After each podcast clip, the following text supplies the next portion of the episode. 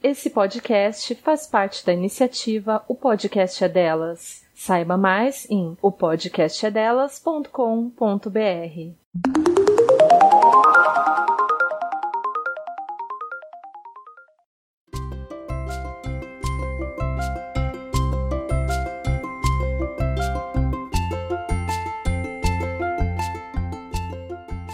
E aí, galera, eu sou a Fernanda Braga. Sou a Helena Veríssimo. E você está ouvindo o Segura essa Barra, um podcast sobre polidense. Yay! Foi até rápido dessa vez. Foi. É que a gente tá se acostumando, eu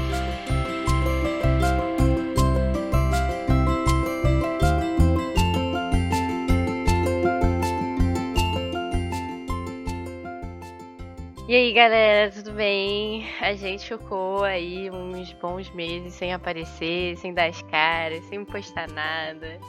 Mas assim, foi por um bom motivo, viu? Não é por uma pandemia ainda, mas foi. Ai, que horror, gente. mas foi porque a gente estava em processo de se formar. Conta aí um pouco como é que foi esse processo para você, Fernanda.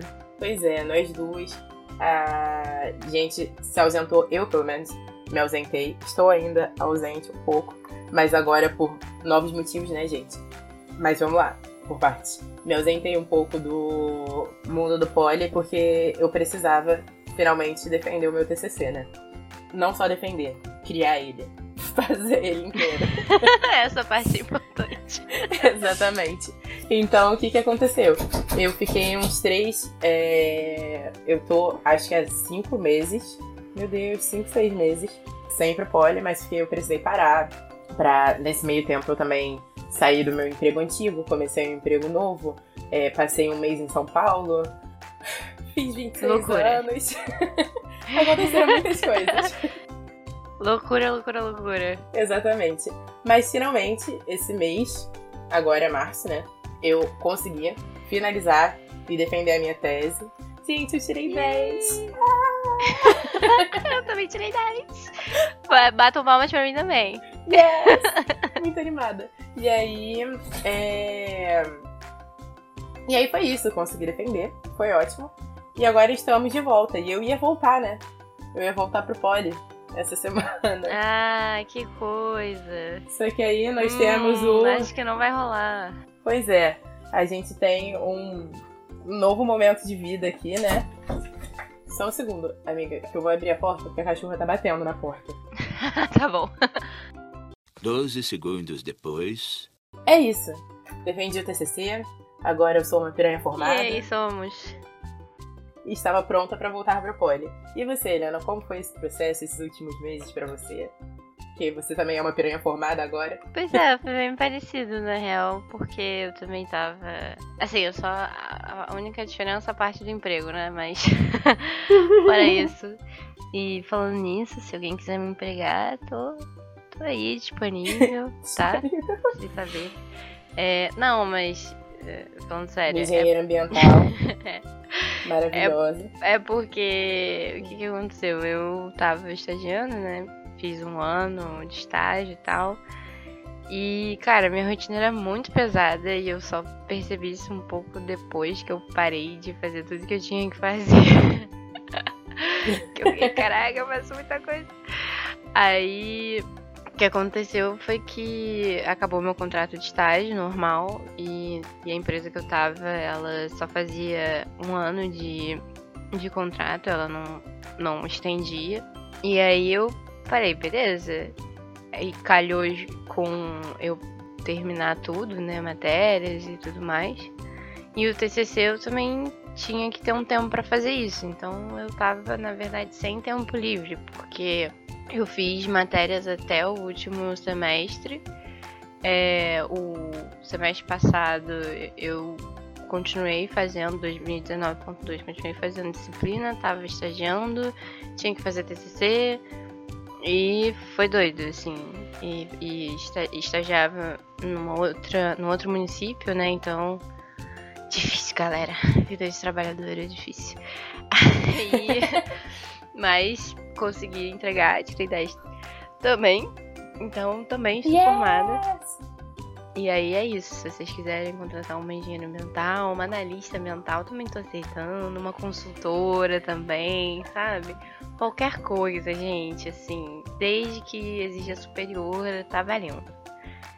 É isso, manda jobs. Mas outra questão, assim, outra novidade que a gente, além de estar tá voltando, né? É a questão do. Aliás, a gente acabou esse tópico, né? Pirões formados. Acho que sim. Tá. Nós duas agora somos pirões formadas. Ambas é defendemos o TCC, ambas tiramos 10, manda jobs. Beleza, então eu vou pular pro próximo. Bom, aí a gente tá voltando com uma novidade pra vocês, que a gente agora faz parte de uma rede de podcast. Alguns, algumas, alguns de vocês podem já ter ouvido falar, se chama O Podcast é Delas. É uma iniciativa que começou pra estimular a entrada de, de mulheres na podosfera, né? Então, que mais mulheres pudessem criar podcasts, criar conteúdos. E é só isso, basicamente. O assunto não precisa ter a ver com mulheres, mas desde que seja produzido ou que tenha participantes mulheres, já, já tá valendo. Oi? Apresentado por mulheres e tal. Isso. O que casa também com a gente resolver ter voltado e ter calhado, né? Na verdade, também não foi tanto uma decisão nossa, foi mais uma, um alinhamento dos astros de a gente ter voltado no mês da mulher também. Sim, então, esse o podcast é delas, ele é marcadamente um, uma campanha que acontece no mês da mulher, né? E apesar de parecer muito tempo atrás, esse mês ainda é o mês da mulher.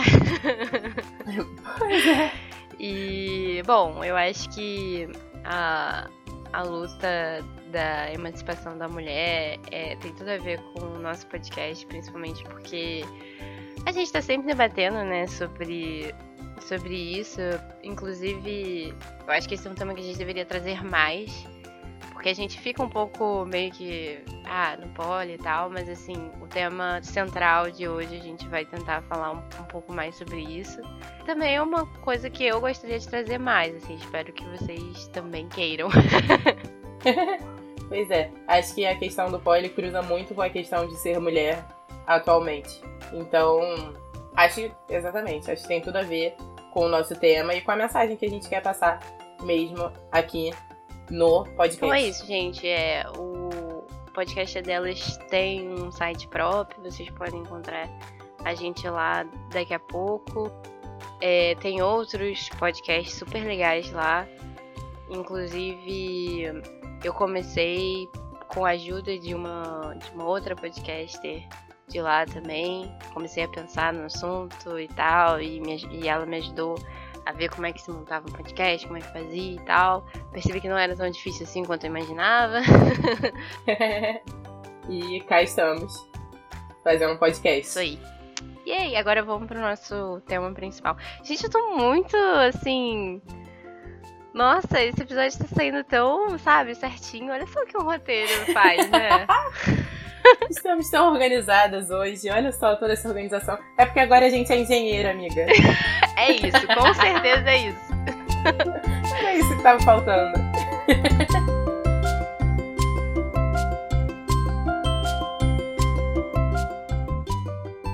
o nosso tema de hoje é autoestima no pole. Eu sinto que a gente já falou um pouco disso, a gente já atravessou esse tema algumas vezes anteriormente, até quando a gente falou da nossa própria trajetória no pole, quando a gente falou também com a Bruna no episódio sobre Classic e tal. Acho que na verdade, praticamente todo episódio a gente chega um pouquinho perto de, de falar sobre esse tema. Mas agora a gente resolveu trazer ele mesmo como tema central do episódio. A gente vai falar hoje sobre isso. E para isso a gente traz o áudio da. A gente pode falar o nome dela? Não. Ela tinha falado que eu não queria ser. Não, não pode. Ela, ela pediu pra não ser identificada, por isso que a gente não pode. É, pois A é. gente pode dar eu um nome lembrei do início do fictício áudio pra eu falei assim: caraca, eu não posso falar. Não, a gente pode dar E- um nome porque eu ia- fictício pra ela. É, no podcast do. Não sei se você ouve Imagina Juntas. Eu já ouvi um episódio, eu acho, mas eu não ouço regularmente. Então, lá eles têm uma brin- brincadeira, enfim, uma piada interna que eles chamam o, as pessoas que. Porque eles recebem muitas cartas, cartas, e-mails, né? O famoso e-mail. É, vários e-mails e tal. Cartas virtuais. E, e aí, quando a pessoa não quer ser identificada, eles chamam de Ariel, porque é o nome que pode ser mulher ou pode ser homem. Mas como a gente vai ouvir o áudio dela, obviamente dá pra perceber que ela é uma mulher, mas a gente pode chamá-la de Ariel. tá, então a gente vai apresentar o áudio da Ariel que é uma das nossas ouvintes. Gente, a gente é muito chique falando isso, meu Deus Sim. do céu. eu me ouço muito ouvida por aí. Agora eu me senti. então, a gente vai apresentar o áudio da Ariel, que é uma das nossas ouvintes, que escutando o podcast, ela resolveu mandar pra gente. A gente vai ouvir ele falar um pouco sobre esse tema. Show. Roda aí.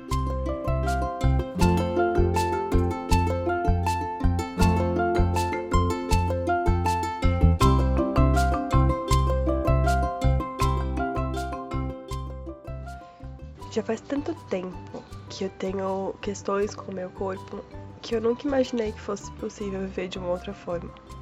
Eu lembro de perguntar qual era a empada menos calórica em uma loja quando eu tinha 9 anos de idade. Lembro de ficar dois anos sem ir na piscina, tipo dos 12 aos 14, porque eu tinha vergonha do meu corpo de biquíni. Eu lembro de comprar laxante para tomar depois das refeições, porque a ideia de ter uma diarreia depois de comer parecer melhor do que absorver os nutrientes, os alimentos e engordar. Nossa, já passei um tempo sem comer porque tinha festa e não podia estar gorda no vestido, passei mal, já perdi, já deixei de ir em praia, já deixei de me divertir muito por causa de tudo isso. Mais recentemente, eu passei por dois tratamentos completos como endocrinologista que dava remédio para emagrecer. E eu emagrecia, viu? Nunca o suficiente, mas certamente bastante. Eu emagrecia, mas a troco da minha saúde mental, porque eu ficava extremamente ansiosa, é, instável, sensível. Até que no dia 31 de dezembro do ano passado, eu decidi não tomar mais o remédio. Foi uma decisão quase impossível, porque eu tinha certeza do efeito sanfona e eu tinha medo de perder toda a, a autoestima que eu tinha conquistado nesse meio tempo, engordando de volta. Era como se engordar fosse um marco de fracasso, assim, como se fosse uma grande perda. Parei o remédio dia 31 de dezembro e eu comecei o poli no dia 17 de janeiro. Logo eu, que não tinha coragem de sair de cropped na rua, em uma aula que você tem como pressuposto usar pouca roupa. Um pouco mais que um biquíni, né? Aquele que eu não colocava por nada. Na aula experimental, o professor falou uma coisa que me deixou muito marcada, né? Ele disse que o pole vai deixar a sua bunda gostosa, a barriga gostosa, o braço gostoso, a perna gostosa, mas que nada disso vai importar. Porque muito mais legal do que ver seu corpo mudando é descobrir as coisas maravilhosas que ele pode fazer. Então, eu ficaria surpresa com a minha flexibilidade, com a minha sensualidade, com a minha coordenação e isso seria muito mais importante do que eventual mudança no meu no meu corpo. E é verdade. Desde que eu comecei o poli, a minha relação com o meu corpo se nossa, passou por uma revolução. Foi impressionante tudo que eu vivi, foi impressionante a forma com que eu fui me redescobrindo quando eu via os vídeos, quando eu me via no espelho, quando eu via o quão forte eu era, o quão flexível, é, coisas que a professora faz e você fala, mas nunca que vai sair. E daí sai, e daí você fala, nossa, mas não é legal que meu corpo é super foda. E pela primeira vez, o meu corpo foi uma ferramenta para fazer coisas que eu amo e não um obstáculo.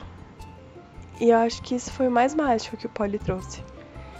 E é engraçado porque eu não tô totalmente curada, né, desse, dessa questão de autoestima.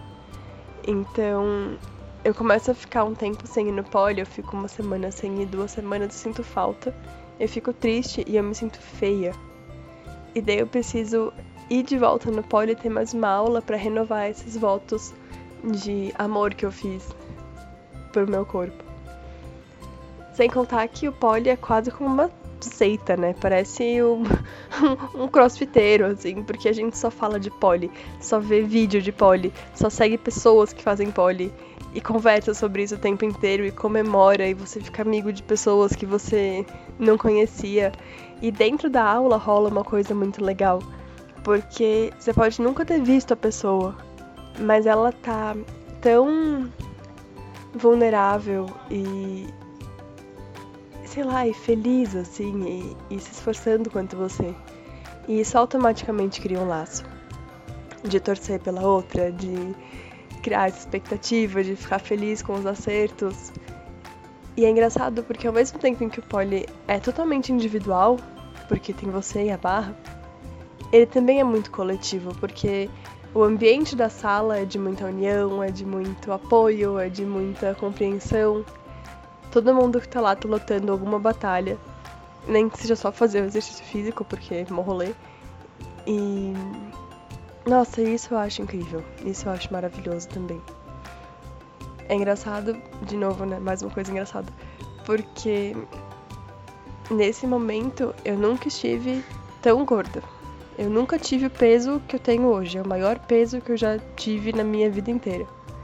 E eu me sinto muito mais confortável. Muito mais feliz, muito mais segura, muito mais sensual do que eu me senti em inúmeros outros momentos, inclusive no auge do auge do tratamento com a endócrino, em que eu tava pesando talvez 10 quilos a menos. Porque é uma questão muito mais de mentalidade do que de. do que de corpo de fato, né? E eu percebo que o poli tem um papel gigantesco nisso. E por isso eu sou muito grata. É uma experiência que realmente muda vidas.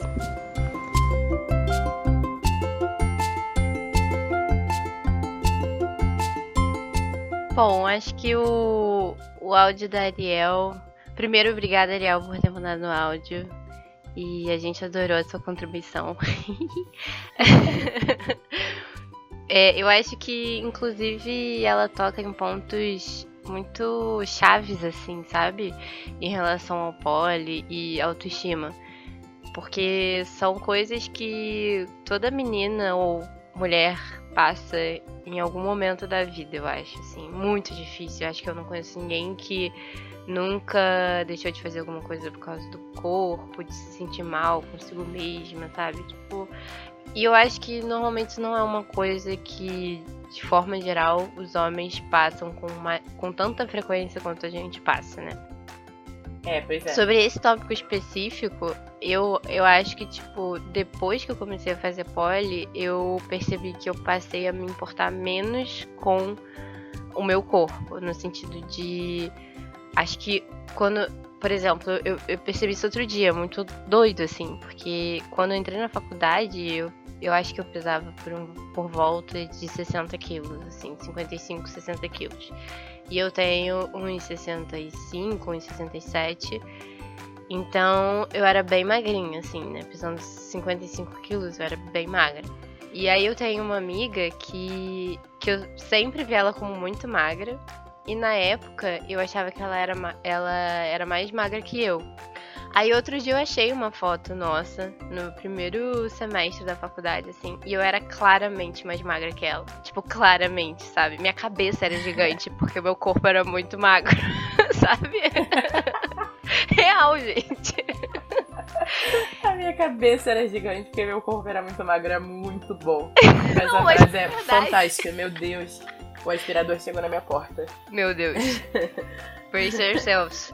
Então, aí, quando eu vi essa foto, eu fiquei muito chocada, porque assim, eu não me acho gorda hoje, mas eu claramente tenho muito mais quilos do que eu tinha naquela época, sabe? Inclusive, assim, quando eu vejo as fotos, eu acho que eu, eu tinha uma aparência até de doente, e eu lembro das pessoas na época falando pra mim, tipo, cara, tá tudo bem, assim, é, sabe? Poxa, você tá muito magra e tal.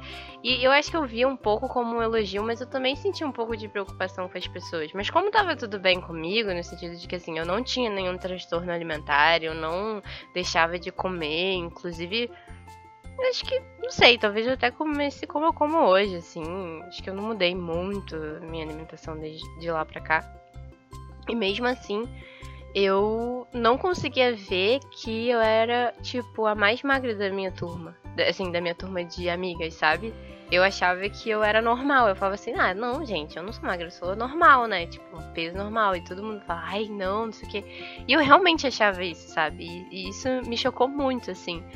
Porque hoje em dia eu eu acho que eu até, enfim, poderia perder um quilo ou outro. Acho que toda mulher pensa isso. Mas assim, hoje eu, eu me sinto muito mais confortável, especialmente por causa do pole, do que naquela época que eu tinha muito menos quilos, sabe? Sim, sim. Mas naquela época você chegava a pensar que você precisava perder quilos, você chegava a se preocupar, tipo, com a sua alimentação e como as coisas com o seu corpo e a sua ah, eu me preocupava no sentido assim, por exemplo, eu era super magra, né? Então, gente, a minha barriga era lisa mesmo. Tipo, nossa, saudades, eu não tenho isso há muito tempo. Sabe? Mas assim, eu lembro que se eu comesse um pouquinho mais, eu começasse a ver que tinha uma ondulaçãozinha ali, onde é super normal você ter um, uma, um pneuzinho, eu já, tipo, ah, pensava em comer uma quantidade um pouquinho menor do que eu normalmente comia, sabe? Mas não era nada tipo, caraca, metade da minha comida, não era isso, mas eu também tinha muito, eu andava muito naquela época, então acho que eu perdia muito também e, enfim, eu perdi muito na época que eu dei uma espichada assim, sabe? E aí eu mantive isso até, sei lá, o início da faculdade e também acho que no vestibular eu perdi muito. Também foi isso. Entendi. Eu acho interessante a, a questão da autoimagem mesmo, né? Como a gente tende a se ver de uma forma muito diferente. Você falou isso? Eu tava lembrando aqui de mim também, da época do meu ensino médio, que eu nunca. Gente, eu nunca me achei magra na vida. Eu nunca olhei pra mim e falei, caraca, eu sou magra. Nunca. Nunca, nunca, nunca. Mas assim, eu também nunca tive. Quer dizer, nunca, né? Até recentemente. nunca tive muito problema com alimentação, assim. Nunca foi uma questão para mim. Eu comia o que eu tinha vontade, pronto, acabou. E eu não me achava magra, não me achava gorda, não me achava por nenhuma. Na verdade, eu não pensava sobre isso. Até, até de, sei lá, seis anos pra cá, isso não era uma questão na minha cabeça. Eu fazia o que eu queria fazer, pronto, enfim, foda-se. E aí, durante, durante a faculdade, eu realmente engordei muito, muito, muito. Mas assim, por diversas questões na vida, no universo. Mas tá vendo que engraçado? Toda vez que a gente fala, caraca, engordei muito, a gente sente a necessidade de uhum, justificar. Uhum, é verdade. Isso é, um, isso é um negócio assim, caraca, que já começa aí que a gente vê que tem, tem alguma coisa estranha, tem algum problema. Mas enfim, que eu fui olhar fotos antigas, gente, eu era magra, bem magra, uhum. assim. Eu, Sim, você, eu vi fotos é... suas, eu fiquei muito surpresa. Eu fiquei, cara, você nem parece você, Fernanda, que horror. pois é, eu era bem magra. Eu falei, gente, e eu não tenho essa memória na minha cabeça de olhar e falar assim, não, ah, eu sou magra. Nunca aconteceu. Eu também sou exatamente assim. Eu também não, tipo assim, eu não lembro de, de me achar magra. Eu sempre achava que ai, a minha coxa era muito grande, ou o meu braço era muito grande, sabe? E tipo, hoje que ele é realmente o maior, assim, beleza, eu falo, poxa, ele poderia ser menor. Mas também não é tipo, vou deixar de usar alguma coisa por causa disso, sabe? Pois é, justamente. Mas acho que isso tem também muito a ver com, com a gente questionar esses padrões, né? Com a gente questionar essas coisas racionalmente. Eu acho que quando a, a gente não questiona, a gente acaba se vendo fazendo as coisas e repetindo as coisas sem, sem pensar sobre. Tem uma coisa interessante sobre a questão do, do poli também, que depois que eu fui perceber também. Ela também toca sobre a questão do, de como a gente percebe que o nosso corpo é incrível, né? Tipo, no sentido de que ele, ela fala assim, o corpo é uma ferramenta e não um obstáculo. Eu acho isso muito legal que ela fala. Essa mudança de percepção. E uma segunda coisa que parece bobo, mas eu acho que isso me ajudou muito, foi a questão do espelho. Por quê? Em casa eu nunca tive um espelho de corpo inteiro. Eu sempre tive um espelho assim, tipo, que eu conseguia ver. Até conseguia ver meu corpo inteiro, mas ele não era grande o suficiente para ser considerado de corpo inteiro, sabe? Ele, tipo, pouco maior do que um espelho de banheiro. E aí, ele fica atrás da minha porta, assim, aí eu consigo ver meu corpo inteiro. Mas uma coisa que, que eu comecei a sentir é que no pole, quando quando a gente, sei lá, eu via uma amiga minha ou uma outra pessoa que tava fazendo aula comigo. E eu falava assim: "Ah, eu acho essa pessoa magra ou, tipo, saudável, num peso saudável. Enfim, a palavra saudável também é complicada, né? Porque, novamente, não quer dizer que você esteja saudável só porque você tem um peso X ou Y. Ou que Mas, você assim, não aquela- esteja saudável só porque você tem um peso mais X ou mais Y. Isso, isso. No sentido assim, de como, como eu tava falando pra você, quando eu vi as fotos de quando eu tava magra, eu sim, eu quando eu vi, eu senti que eu tava com uma aparência de doente. Uhum. Porque eu não lembrava que eu era assim, porque foi o auge da, da minha magreza, assim. E eu me assustei, sabe? Porque eu tô mais acostumada com meu rosto mais cheinho, sabe? Coisas assim. Então, pra mim, isso, isso foi um aspecto de não saudável. Tipo, eu tô falando mais no sentido de a magreza também como sinônimo de poder parecer que você não está saudável, né? Sim, Nesse sim. sentido. Não tô falando das pessoas gordas que a gente sempre acha que não é saudável. Mas assim, quando eu olhava uma pessoa no, no pole, né? Uma amiga e tal. E aí eu via que o corpo dela era um corpo que eu achava legal, que eu achava bonito e tal.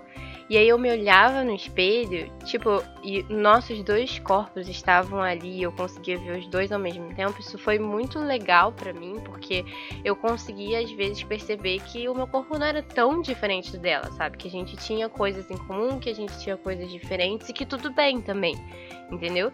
E aí eu acho que a questão do espelho pra mim, eu lembro no vídeo da Jujutsu que ela falou que isso era uma coisa muito difícil pra ela, mas pra mim não é que ele foi difícil, eu não ignorei a presença do, do espelho, mas de alguma forma depois ele se tornou uma coisa até boa, porque foi como, como se eu pudesse comparar de uma forma boa com outras mulheres, sabe? Perceber que eu via que eu tinha coisas que eu gostava em mim e coisas que eu gostava em outras mulheres e que eram parecidas comigo, sabe? Eu acho que isso me fez me botar em perspectiva num sentido mais natural do que quando a gente se bota em perspectiva em relação a mulheres de capa de revista, de Hollywood, essas coisas, sabe? Pois é, a- na real, na real, o espelho nem foi tanto uma questão pra mim, porque eu acho que eu não.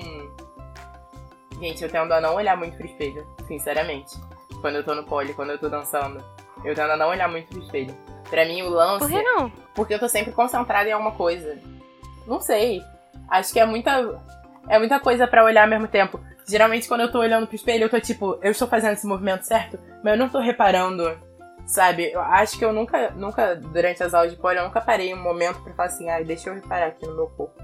Não, é porque eu, o espelho pra mim, outra coisa que me ajudou muito foi quando eu comecei a dançar pra mim no espelho, me ajudou com as coreografias. Pois é, então, eu acho que eu não cheguei nesse momento ainda. Eu acho que eu ainda fico muito na minha cabeça. Muito na minha cabeça, tipo, ah, eu preciso ajeitar isso aqui, eu preciso fazer dessa forma, eu preciso. E aí eu nunca, nunca parei, assim, de verdade, sinceramente. Nunca parei pra reparar em mim mesma no espelho. O que foi diferente foram os vídeos. Gravar, tirar foto, essas coisas. E aí, assim, até falo de uma forma meio. Cara, eu paro pra analisar os vídeos muito minuciosamente. E acho até que isso não é tão bom, porque eu fico muito lá, nossa, olha isso aqui, tá, isso aqui, aí esse ângulo ficou uma merda.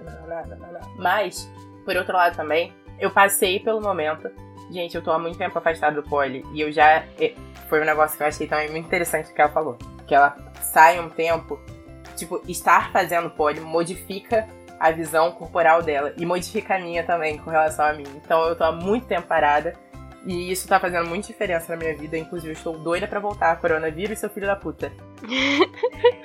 Rapidinho, mas essa questão da, da cobrança não tem a ver com. É porque uma vez eu, eu entrevistei a Letícia é, Assad, sabe? Aham. Ela dá aula no Policat. Aí eu perguntei um pouco pra ela sobre a questão dos vídeos e tal, porque os vídeos me ajudaram, na verdade, a ver a minha evolução. Então, por mais que às vezes eu não gostasse, né, de ver se estava perfeito, se não estava perfeito, eu comecei a perceber que eu tava melhorando ao ver os meus vídeos. Justamente. Na movimentação, na fluidez.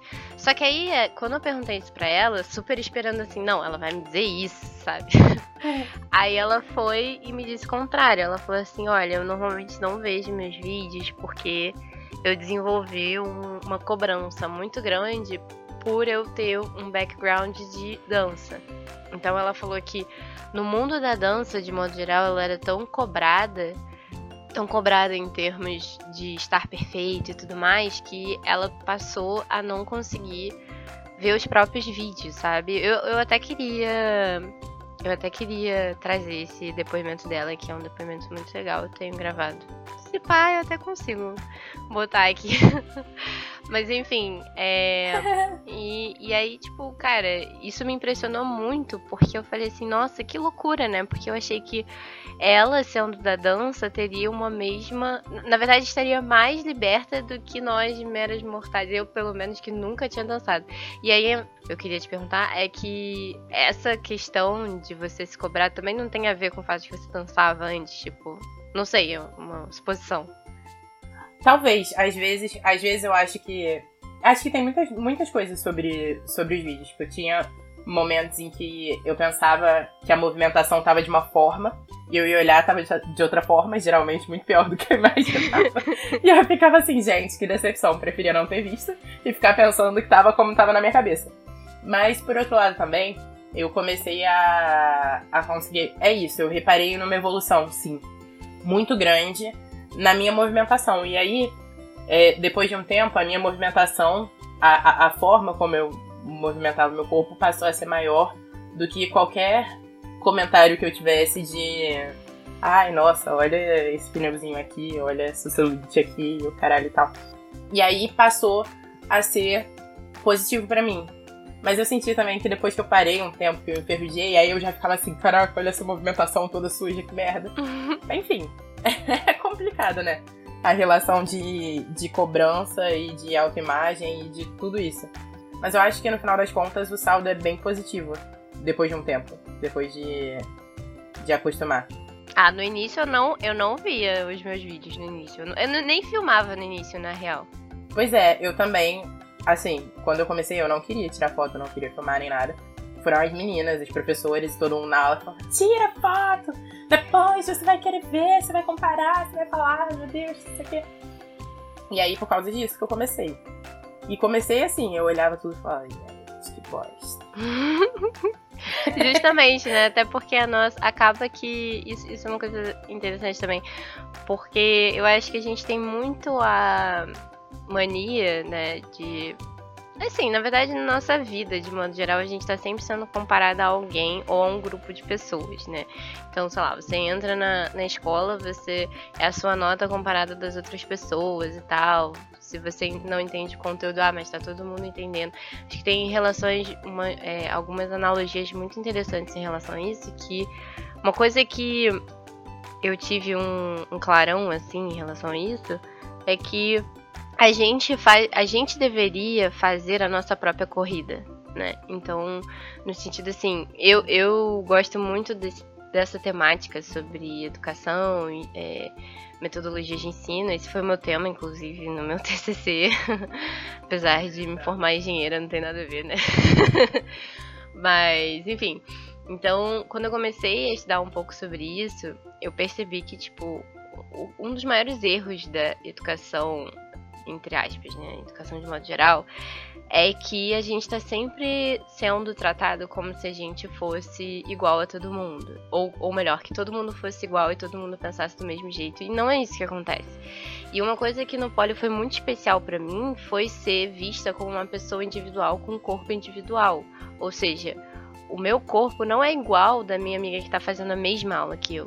A gente pode ter até um biotipo parecido, ou a gente pode ter várias coisas parecidas, mas jamais a nossa experiência vai ser igual, porque o nosso corpo não é igual. E, assim, eu arriscaria dizer que até mesmo gêmeas não teriam uma relação igual, sabe? Porque são indivíduos diferentes, independente de terem o mesmo DNA ou não, né? Isso tem a ver não só com o corpo, mas tem a ver com a sua relação com o exercício, tem a ver com a sua disponibilidade, tem a ver com a sua reação à dor, tem a ver com a sua possibilidade de se forçar. E eu, isso tudo foi um negócio que, inclusive, com o poli eu fui aprendendo que tá tudo bem, assim. Eu sou, por exemplo, uma pessoa zero resistente à dor. Eu sou fresca. sou mesmo. doeu um pouquinho, eu tô assim, ai não, tá doendo muito, não consigo, não posso mais. E assim, tô aprendendo a aceitar isso em mim também. Porque, cara, cada um tem um corpo diferente e as coisas vão funcionando, sabe, de forma diferente com cada um. Foi uma coisa que a Tânia falou também. A movimentação, até na movimentação, na, nas poses, nos. Cada corpo tem uma reação diferente. Então também isso tem a ver também com a gente se ver nos vídeos e falar, caraca, tá uma merda. Às vezes a coreografia foi montada pro corpo de outra pessoa, sim, com a movimentação sim. de outra pessoa. E aí você tá se comparando a essa pessoa e o seu corpo não tem esse tipo de movimentação, não tem determinada fluidez.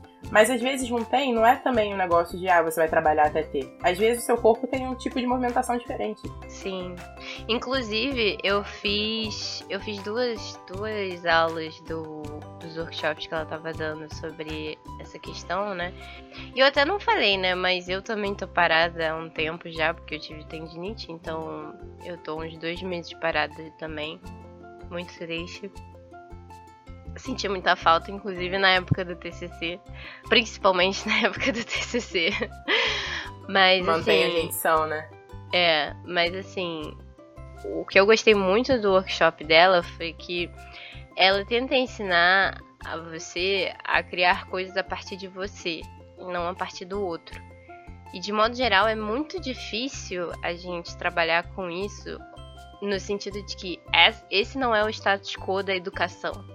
A educação trabalha sempre com um a reprodução, a repetição e o conhecimento através de outra pessoa. Então, tipo, no sentido de que para você aprender alguma coisa, é outra pessoa que tá te ensinando aquilo e não você que tá produzindo aquilo, né? Tipo, a, a e educação. Mais do que isso.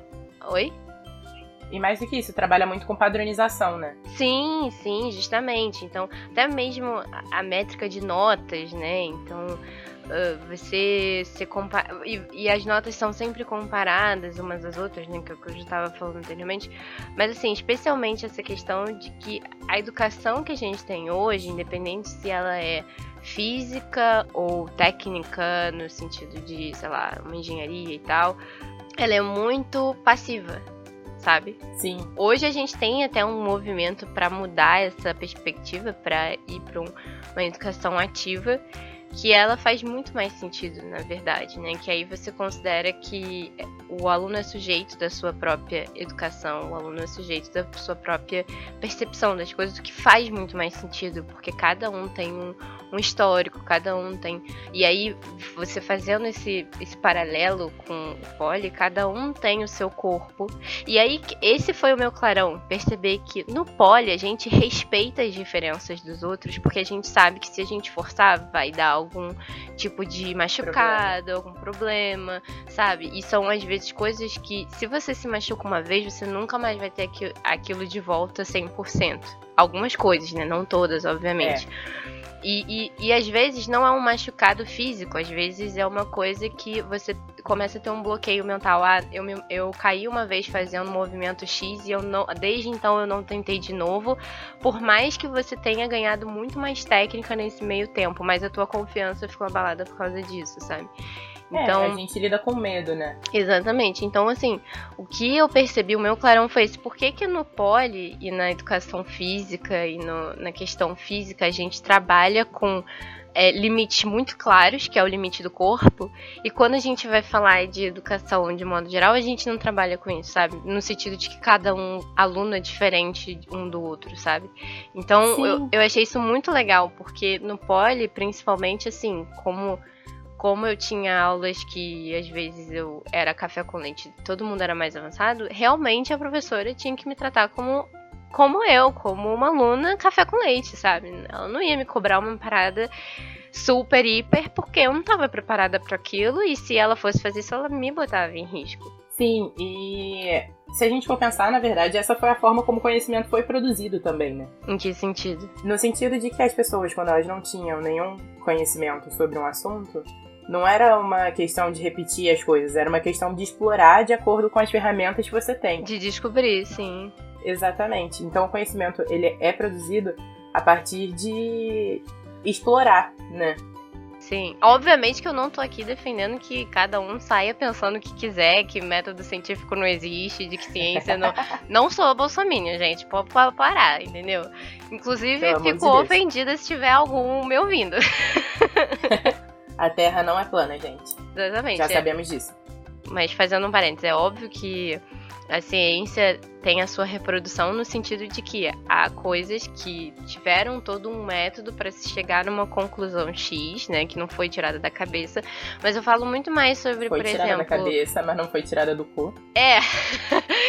mas eu falo muito mais sobre a questão de assim, a forma como a gente aprende as coisas, não as coisas que aprendemos em si sabe? Muito mais a ver sim, com a sim. forma, com o método do que do que o que tá já dito como o mais próximo da verdade, né? Eu até não gosto de usar essa palavra verdade, porque eu acho que a ciência é super. Ela não tem nada a ver com a verdade, ela tem a ver mais com descobertas e disputas de o que, que faz mais sentido, sabe? Mais do que a verdade. Acho que isso não existe, assim. É porque eu acho que a verdade é um negócio abrangente demais pra gente conseguir tocar, né? É, Enfim. não, e eu acho que fica muito assim, uma coisa é, imutável, sabe? Aquilo é verdade para todo sempre. Tipo, não, não é assim. Exatamente, justamente. Mas então, acho que era isso. Ela falou também. Acho que era isso que a gente tinha para falar sobre. Ah, tem, corpo, tem né? um. Tem. Acho que um ponto que eu acho que ela toca aqui também é legal de falar que é a questão da empatia em sala de aula, né? A questão de que o poli, apesar de ser individual, também é coletivo. Mas eu acho que a gente até já explorou mais assim em outros episódios. sim, sim. Mas assim, por exemplo, um negócio que ela falou que para mim eu fiquei, cara, sim, era a questão de todo o transtorno alimentar, que tem a ver com a autoimagem que a gente tava falando agora. Ah, sim, isso é uma coisa que ela tocou que é bem importante. Pois é, que eu acho muito importante a gente falar sobre isso aqui.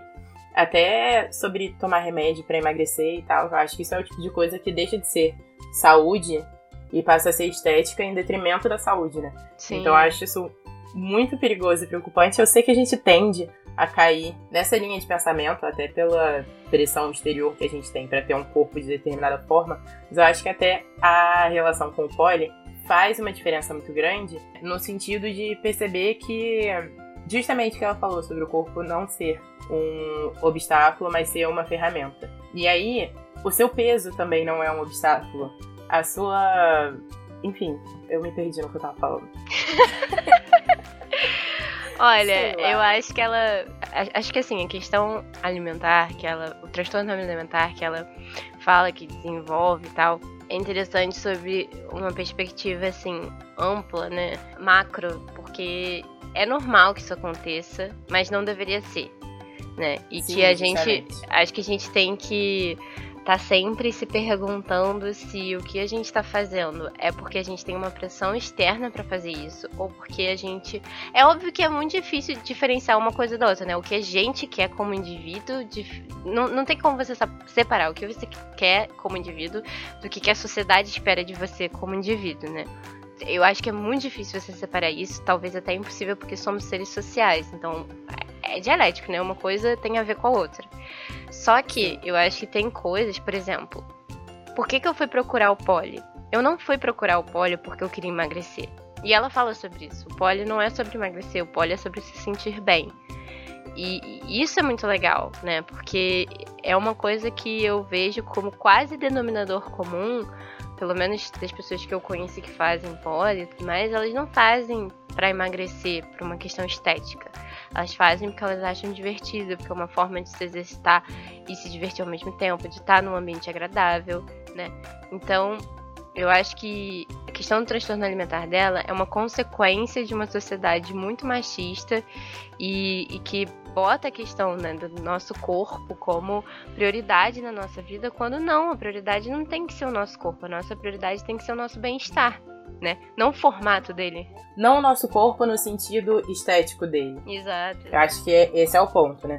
Porque assim, a prioridade ser o nosso corpo eu até acho que tem que ser sim, mas o nosso corpo num ponto de vista de saúde se sentir bem, não de um ponto de vista claro. estético de vale tudo para ter um corpo de uma determinada forma. Sim, sim. Acho que tem a ver com os padrões, né? Então, assim, de de perceber o corpo como uma coisa individual e diferente. E não, não há outra forma de se enxergar isso, porque todos nós somos diferentes um do outro, não existe pessoa igual. E é isso, mesmo gêmeos não são pessoas iguais, não são a mesma pessoa, sabe? e não existe padrão, né? Não Exato. existe um padrão. Não deveria é, existir. Que né? seja. É, pois é. Não, não deveria e não existe mesmo, cara. mesmo que você vá falar de corpos de modelos, não existe um padrão. E não existe um padrão de funcionamento. Às vezes você vai conseguir chegar lá no seu peso que você sempre queria e você vai ter um corpo doente, um corpo que não consegue realizar o que ele poderia realizar. Eu acho que é nisso que o poli muda a nossa visão de corpo, no sentido de que o meu corpo ele não precisa ser igual ao das minhas professoras para eu conseguir fazer as coisas. Ele não precisa ser de um determinado padrão para ele ter capacidades. Então, assim, para mim mudou a minha percepção de mundo, assim, olhar, por exemplo, que eu achava que para eu conseguir ter flex eu precisava ser magra. Eu achava isso muito. E aí tem aí um monte de polidências pela internet que não tem o corpo no padrão que eu achava que precisava ter e são extremamente flexíveis. Paulo Hanna, por exemplo. Sim, sim. Não, e outra, pessoas que são magras, assim, que são pessoas que você acha que, que ah, só porque ela é magra, ela deve ser melhor no flex do que fulana. E aí você vai ver a pessoa super dura, assim, sabe? e não tem nada a ver uma coisa a ver com a outra. E eu acho que muda a relação com o corpo no sentido de que o que importa não é mais como ele se parece, mas o que ele é capaz de fazer. Então, assim, por exemplo, teve um dia, a primeira vez que eu inverti na vida, né? Primeira e única. Tudo bom? Tudo bom? Foi um dia que eu tava me sentindo super mal, que eu tava me sentindo uma merda. Eu nem queria ir pro pole naquele dia. Porque eu acho que tem isso também, né? Quando a gente tá se sentindo mal, eu não queria olhar pra mim, eu não queria ver nada. Eu tava assim, caralho, que merda. Que dia bosta, sabe? E aí eu cheguei lá, e aí foi a Carol. Ela virou pra mim e falou assim: vamos tentar inverter? Aí eu olhei pra cara dela e falei, cara, eu não vou conseguir. Sim, veja bem. Querida. A gente até pode tentar. mas, veja bem, eu vou cair que nem uma manga nesse chão aqui, mas vamos em frente, né? Tipo, aí ela, não, vamos tentar, vamos tentar. Tipo, mesmo que você não consiga, vamos tentar. Gente, eu tentei, eu consegui. Aquilo ali mudou o meu dia. Se eu estava me sentindo uma merda quando eu entrei naquela sala, eu saí de lá assim, saltitante, dando cambalhota. Falei, gente, hoje, caraca, eu sou capaz de fazer tudo no mundo. Eu vou escalar o Everest, eu vou voar agora, eu vou, caraca. Foi fantástico, entendeu? E aí a gente entende que, porra, não é, não é o que você vê, é o que você pode. E o que você pode não tem nada a ver com o que você vê, porque. Outra, outra, outro é. exemplo que a gente acaba sempre falando é da Adreia, né? Eu, pelo menos, nossa, sou muito fã da Adreia. É, eu gostei. não, é sério, porque eu gostei muito Todo dia não tem um episódio desse podcast é. que a gente não fale da Adreia. Exatamente, tipo, a gente tem que chamar ela muito urgentemente pra, pra vir falar com a Conversar gente aqui. Com a gente. É.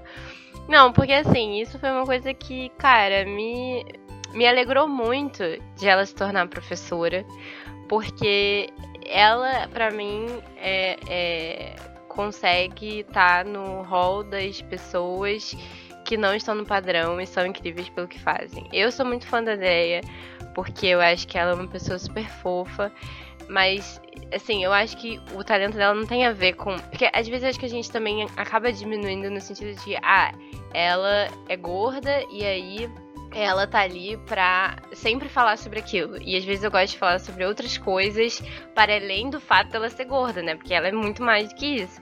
E assim, ela é uma pessoa muito fofa e eu gosto muito, muito, muito da, das coreografias, das apresentações que ela faz. Eu acho ela uma pessoa muito criativa. Eu acho que ela é muito talentosa, sim, como polidense, independente de ser gorda ou não ser gorda, sabe?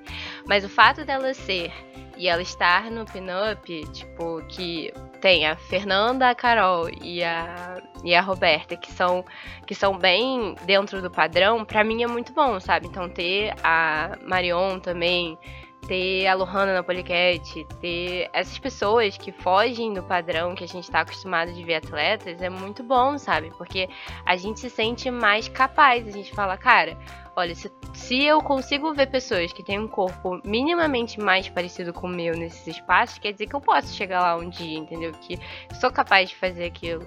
Então, isso para mim foi muito legal de, de, assim, ah, também tem a Bibi, que também acho que tem um corpo super fora do padrão, mas eu acho ela super sensual e ela dança pra caralho, sabe? Então. Isso transita lá também por outro ponto que ela, que ela colocou.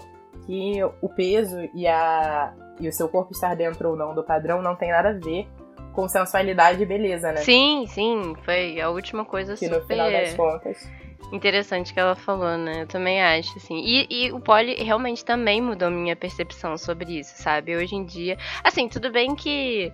É, eu acho que hoje eu vejo as coisas de forma também diferente, não só por causa do poli, acho que por vivência mesmo. Mas assim. Até por questionar, mas eu acho que estar nesses locais também ajuda a questionar. Porque eu acho que não, não, nem sempre é só, é só o poli, apesar de a gente falar muito disso aqui, mas eu acho que estar nesse local ajuda muito a questionar sempre. Sim. Assim, não tem como você entrar numa aula e não questionar, sei lá, tudo relacionado a isso, sabe? Porque tá ali, tá na cara. Sim. E eu acho que tem outra coisa que. É, isso aí já é um spoiler de um outro episódio que a gente vai ter. Com uma convidada especial que a gente já teve, que na verdade era pra ter saído antes, mas não conseguimos, por causa de motivos de piranhas formadas que já falamos. Mas tem muito a ver também, às vezes, com os, os, biotipos, eles são muito mais propícios a fazer certas coisas, né? Aí eu já não tô nem falando muito sobre ser gorda ou não ser gorda, mas às vezes, assim, tamanho. Por exemplo, a Letícia. Altura. Altura, é. A Letícia que faz aula comigo. Letícia, um beijo, saudades mil de você. Ah, eu tô com muita saudade dela, porque eu, eu, saí da turma faz uns seis meses, porque. Não, mais seis meses, porque eu tive é que trocar, que eu comecei a ter aula à noite, né? E por causa do. É, faculdade, estágio e a porra toda. Enfim. Aí. Aí eu tô com saudade dela. Mas ela tem. ela tem uma dificuldade de. Tinha, pelo menos, uma dificuldade de fazer alguns movimentos, porque ela dizia que o braço dela, ela sentia que ele era meio curto demais. E aí, ela, ela até fez uma apresentação no Polifest com a Raquel, com a Raquel Castilho. Sim, eu vi. E elas têm um biotipo bem parecido, né? Elas, inclusive, brincaram um pouco com isso, assim, de não dá pra você ver, às vezes, quem é quem, ficar meio perdida na hora de ver quem é quem. E aí ela percebeu que algumas dicas que a, a, a Raquel falava para ela, ela conseguia, ela conseguia fazer alguns moves por causa dessas dicas, porque os corpos delas duas eram parecidos. Então assim, às vezes não adianta, sei lá, a professora chega para você, Fernanda, e fala: "Ai, Fernanda, faz assim", mas aquilo às vezes funciona pro corpo dela. É óbvio que você espera que uma professora já tenha muito contato com outros corpos, né? Já tenha uma percepção mais assim, mas às vezes tem a ver com a mecânica e a dinâmica dos corpos, sabe? Sim, indo Exato. mais para um papo técnico engenheira, sabe?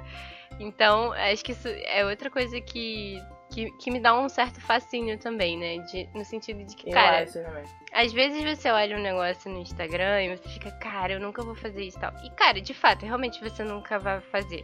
Porque ah, o corpo é da outra pessoa, tá ligado? Tipo, mano, não tem que ficar triste por causa disso. Porque talvez você consiga fazer coisas que aquela pessoa não consiga. Tava fazendo aula da Justamente. Lohana ontem. Não, ontem não, anteontem.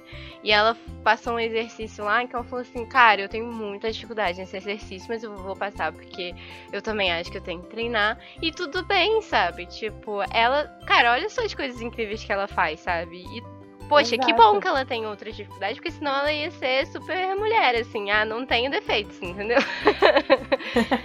então, assim, a gente também tem que lembrar, assim, porque eu acho que às vezes, ao mesmo tempo que a gente fala, ah, nosso corpo é capaz de muitas coisas e tal, a gente também tem que entender as nossas limitações e que elas existem tudo bem, tipo, a gente não tem que esperar ser incrível e perfeito em tudo, né? Eu acho que tem a ver com isso, mas, olha, por mim, eu já comentei tudo. Eu acho que eu também. Mas assim, foi fantástico o áudio. Trouxe várias reflexões. E acho que até. sei lá. Eu ia falar um negócio, só que eu me perdi e esqueci de novo. Gente, o que, que tá acontecendo comigo? Aonde foi o meu cérebro? Sabe? Eu começo as coisas assim. Oi, eu sou a Dori. Perda de memória recente.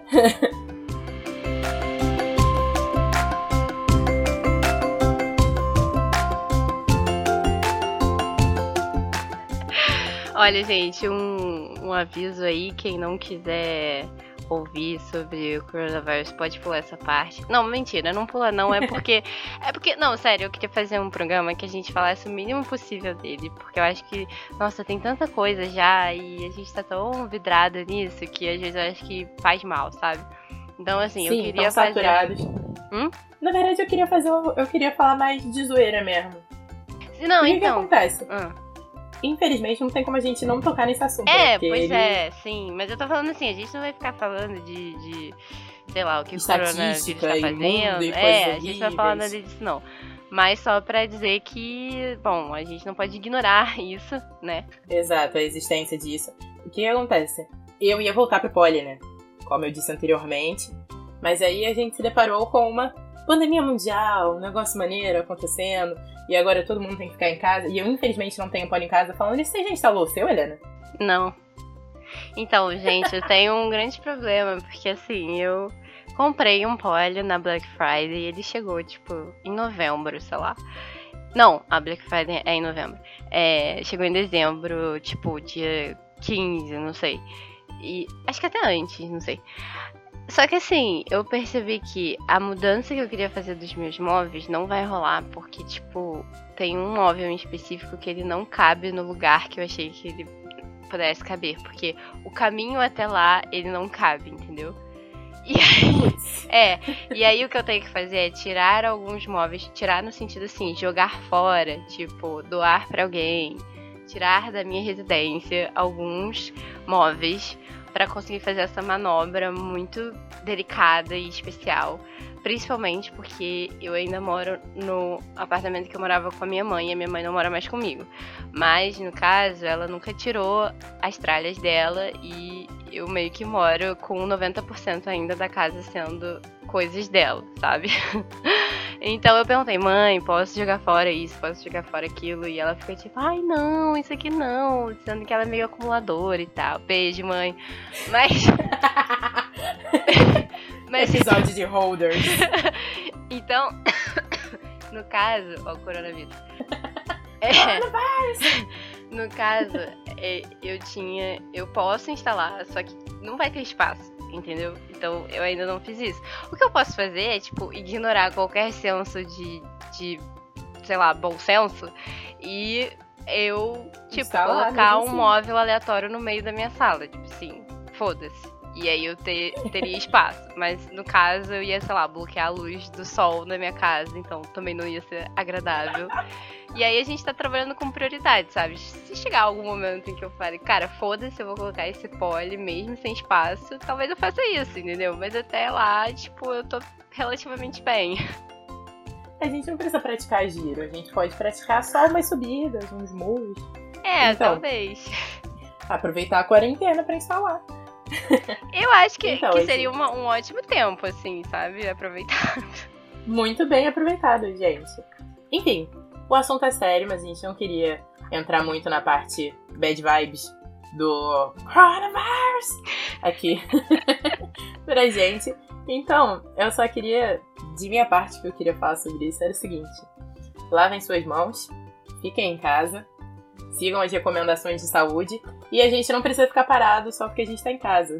Tem um milhão de lives, inclusive, muito obrigada a todas as pessoas fantásticas, seres de luz maravilhosos, que estão fazendo lives com aulas de flex, aula de twerk, aula de dança, ensinando coreografia, ensinando francês, ensinando culinária, entendeu? E que a gente pode aproveitar para aprender e fazer várias coisas que a gente normalmente não tem tempo, né? Porque a gente trabalha muito, faz várias coisas na vida. Então, aproveitem bem seu tempo. Aproveitem para passar com a família de vocês, se vocês moram com a família de vocês. E, sei lá, fazer, fazer coisas novas. A gente não precisa ficar triste só porque a gente tá em casa. Eu queria falar duas coisas. Uma é em relação à questão de que os estúdios vão, vão passar aí por um momento bem crítico, né? E que é um apelo que eu faço a todo mundo que puder continuar com as mensalidades, mesmo que não estejamos em um momento de poder ir de fato a nenhuma aula. Eu acho que praticamente todos os estúdios estão pensando em coisas para contornar isso, mas assim, o cenário não é muito Favorável. Favorável, obrigada pela palavra. Eu ia usar um, um, um talvez um adjetivo pior. e aí, a, acho que até teve uma postagem alguns dias atrás do Instagram do PolidencerBR, que é um bem famosinho, inclusive, muita gente segue.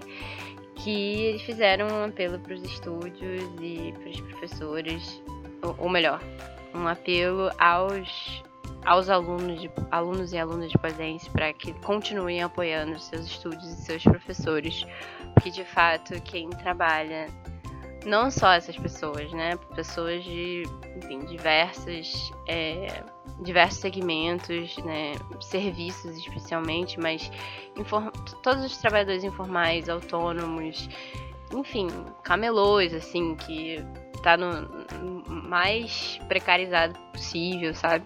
Então, que a gente consiga tentar pelo menos apoiar o que a gente puder. É óbvio que não vai dar para apoiar tudo do tempo todo, sabe? Também cada um sabe do, da sua condição. Mas é, mas é um apelo que a gente faz porque a gente entende que assim, a maioria dos estúdios não tem uma renda tipo, nossa, tá sobrando muito, sabe? Geralmente o pessoal é pequeno. Acho que não sei nem se chega a ser média, média empresa. Acho que todos os estúdios são pequenas empresas mesmo. Não sei nem se o Pinup consegue chegar a ser enquadrado como empresa de médio porte. Acho que não. Enfim, o Pinup é um metrópole, não sei. Então, essa é a minha primeira coisa. E a segunda é que, complementando o que você falou, Fê, a questão do exercício em casa é super necessário.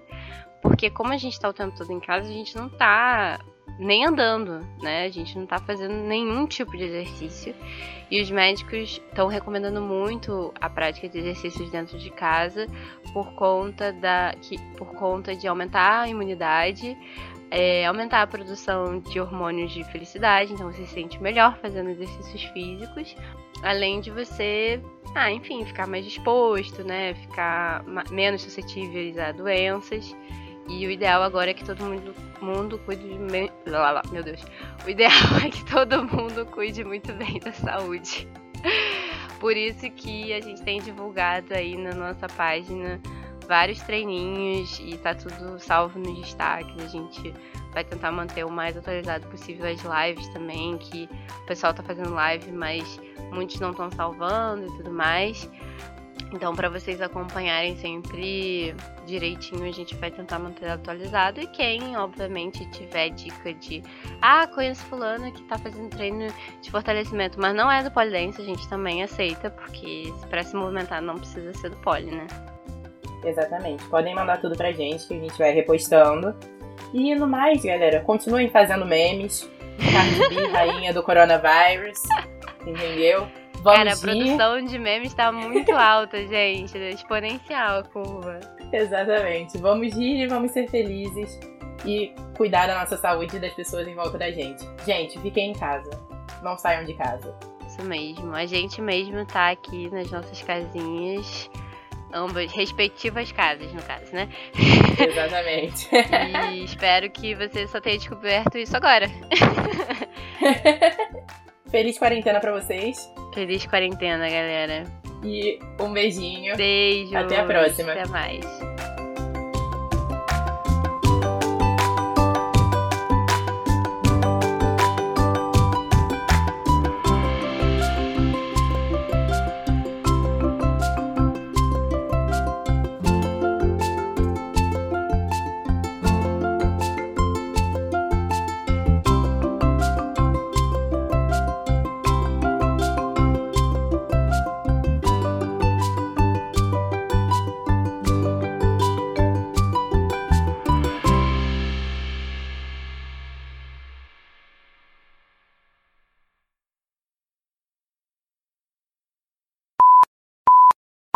Você ouviu um programa participante da rede Podcast é Delas, uma iniciativa que fornece toda a infraestrutura necessária para mulheres hospedarem e publicarem os seus podcasts. Para fazer parte, entre em contato conosco através do site opodcastadelas.com.br ou através das nossas redes sociais, como arroba o podcast é Delas.